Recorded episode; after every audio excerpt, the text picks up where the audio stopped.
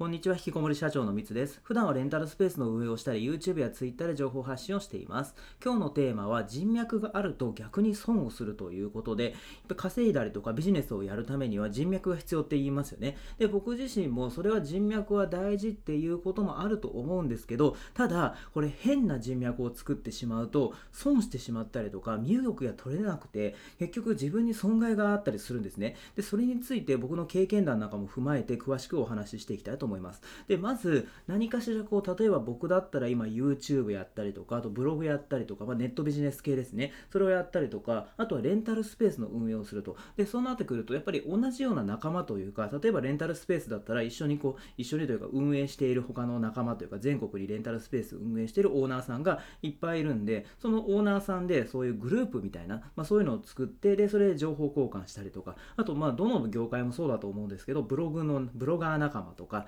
YouTuber 仲間みたいな、そんな形で、こう、まあ、つるんだりとかね、そういうコミュニティみたいなのに入ったりとか、そういうことって結構どこでもありますよね。で、僕自身はそういったコミュニティって入ってないんですね。全く一個も入ってないんですよ。ただ、その、例えば、そのオンラインサロンとか、あの、そういうのだったら、あの、まあ、月額いくらか払って、で、それでその視聴するとかね、なんかそういう緩いような、あの、特に何かこの会員同士でこうやり取りするとか、まあそういうのが特にないような緩いのは入ったりしてますけど、そのなんかもうがっつりとその仲間同士でなんか一緒にやっていこうとか、なんか本当にそのコミュニティみたいな形のは僕は一個も入ってないんですね、そういうのは。で、僕がやっぱりそういう人付き合いがあまり好きじゃないとか、まあ割とあの一匹狼的なところがある、まあそういう性格っていうのもあるんですけど、とにかく僕はそういうのに入ってませんと。で、あの、これ入ってたらですね、僕実はその今はそんな引きこもり社長とか言って、そういうふうに何もこう人にこう干渉せずに、干渉されずに一人でやってますけど、それまでは数年前まででは逆にもうね、よく話してるんですけど、もう月に100人ぐらいに会ったりとか、まあ、いろんなコミュニティ交流会に入ったりとか、とにかく人脈を広げようと思ってたんですよ。で、それでどうなったかっていうと、結局で、その、相手の、相手というか仲間、そのコミュニティ内の仲間とか、そういう人たちに気を使うというか、なんかね、お互い探り合ったりとか、様子を伺ったりとか、なんかね、変な動きが取れなくなるんですよね。変な動きというか、動きが取れなくなるんですよ。結局何かね、そのコミュニティの仲間が、なんか違違うようなことをすると、なんかあいつ違うことやってるぞみたいなことで、で、それで何か変に噂されたりとか、結局その動きづらいんですよね、めちゃめちゃ。で、その実感がありますと。で、あとはその僕はね、あの、前よくあったんですけど、こう、誰かに紹介してもらうんですよね。やっぱり人脈があるんで、この人いいよとかって言って、紹介してもらうんですよ。で、その紹介してもらった人が、あの、合わない場合があるんですよね、自分に。で、その場合ってでも、その紹介してもらった手前、なんかね、そのパッと、その、いや、もう、あの、会いたくありませんとかっていうのもなんかやっぱりね、その同じコミュニティ内で、あの、これからもね、共存していくんだったら、なんか変な無限にね、できないし、でもなんかこの人紹介されたこの人もなんか合わないなとかって言って、で、それで、その、無駄な人脈ができてしまったりとか、そういうのってね、結構あると思うんですよ。で、やっぱりこう気使ったりして、で、それで本当はなんかこの人とそんな付き合いたくないけど、でも同じまあコミュニティというか仲間だし、まあ、付き合うかみたいな、そういうように、しかも、なんだったらその自分の仕事をその人に発注したりとか、もっと他の人にね、能力ある人に発注したいけど、まあ、紹介されたから、まあ、しょうがない、この人に発注するかみたいな、そういう風になったりとか、で、そういうなると、やっぱ自分が損しちゃいますよね。だから僕はね、やっぱそういう、なんか、僕は割と自分のその 自分の利益にならないというか そうだったらもうバッサリと言ってしまうタイプなんであのあれなんですけどやっぱ結構気使って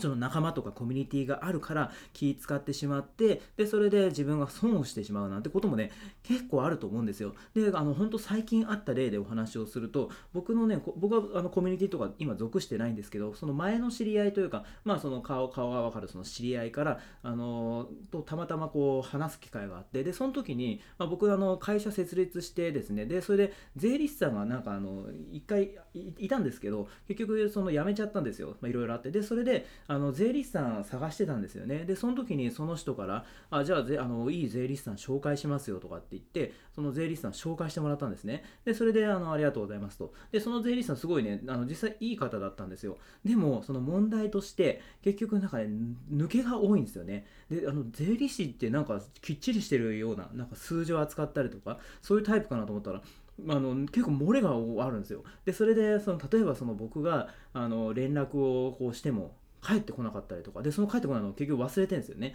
でそれで「あすいません忘れてました」とかって。でそれでもそういうのああるとあと書類をなんかね送ってくれるって約束したんですけどそれが全然1週間経っても送られてこなかったりとか。それもなんか忘れてたんですけど。でそれってなんかその僕とその税理士さんのやり取りだだけだったらまだいいですけど大事な書類を提出するのをね、まあ、会社のやつを忘れられたりとかするとこれ大問題になるししかもそのやっぱ僕もやり取りしててこうすぐにねあの返事くれればいいんですけどあれ結局あれ返事くれないなとかって言って僕がそれ思考を奪われちゃうんでもうその時点で僕嫌なんですよね。だからちょっとこの税理士さんとはもうやり取りできないなと思ってでそれで僕今ねあちょうど今本当タイムリーな話なんですけど新しい税理士さんにお願いしようと思ってでそれであのちょっと今探してるんですよ。でそれであのいい税理士さんがいたらもうあのその紹介された税理士さんはもうバッサリ切るって決めてるんですけどでそうそれででもそれってあの僕その知り合いに紹介してもらったんで あの普通だったらというか結構そのあでもそのちょっと抜けがあのある税理士さんだけど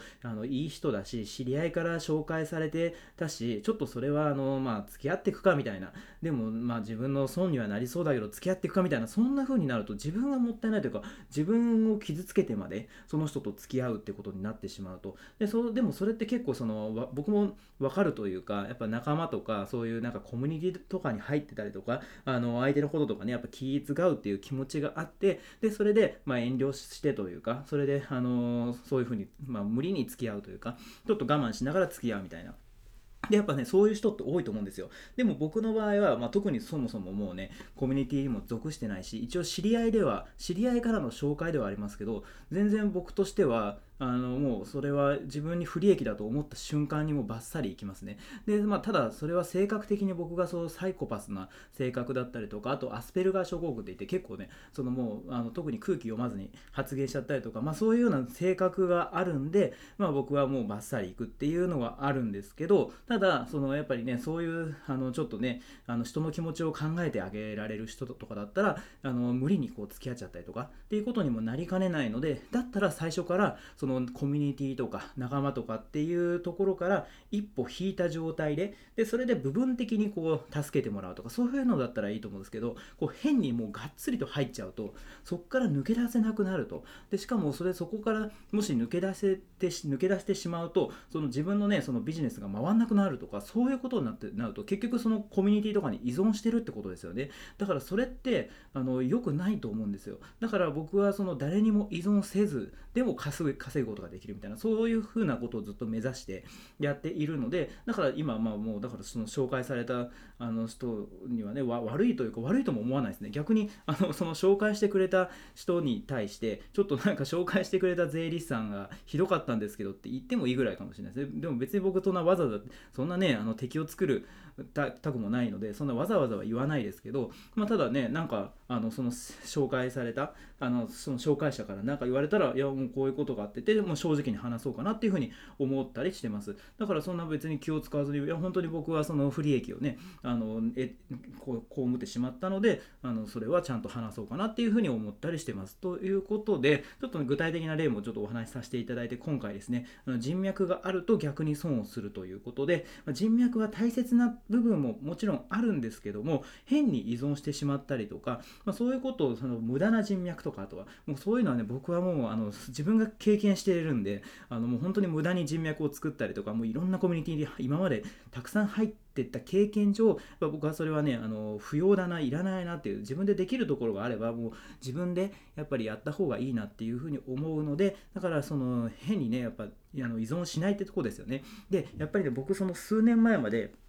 自分に自信がなかったんですね。だから、こう、脱サラしてレンタルスペースの運営なんかやってましたけど、でも最初って1店舗だけだし、そんなに行っても稼いでないんですよね。だから他のビジネスをやった方がいいんじゃないかとか、他の人になんかね、教えを被りたいとか、なんかね、すごい人とつながりたいみたいなことで、で、それで、やっぱりこう、自分に自信がないから人脈を作ろう、作ろうとかって思って外に出てたんですね。だから、あの今、今はね、その自分にま自信があるかって言われると、まあ、結構ね、自分に自信が出てきて、で、それでで、まあ、あのビジネスもうまくいきだしてるんでだから僕の場合今だったらそんなにねあのもちろんね大切な、まあ、大大切な人脈なんていうのはもちろんありますけどただその無理に人脈を作りに行こうなんていうふうには思っていないのでぜひですねそこはま第一歩としてとにかく自分に自信をつける。でそのためにはやっぱりあのちっちゃくてもいいからあの実績なんかをこう積んでいくといいんじゃないかなっていうふうに僕は強く思ったりしています。ということで今回は人脈があると逆に損をするというお話をさせていただきました。今回も最後まで聞いてくださって本当にありがとうございました。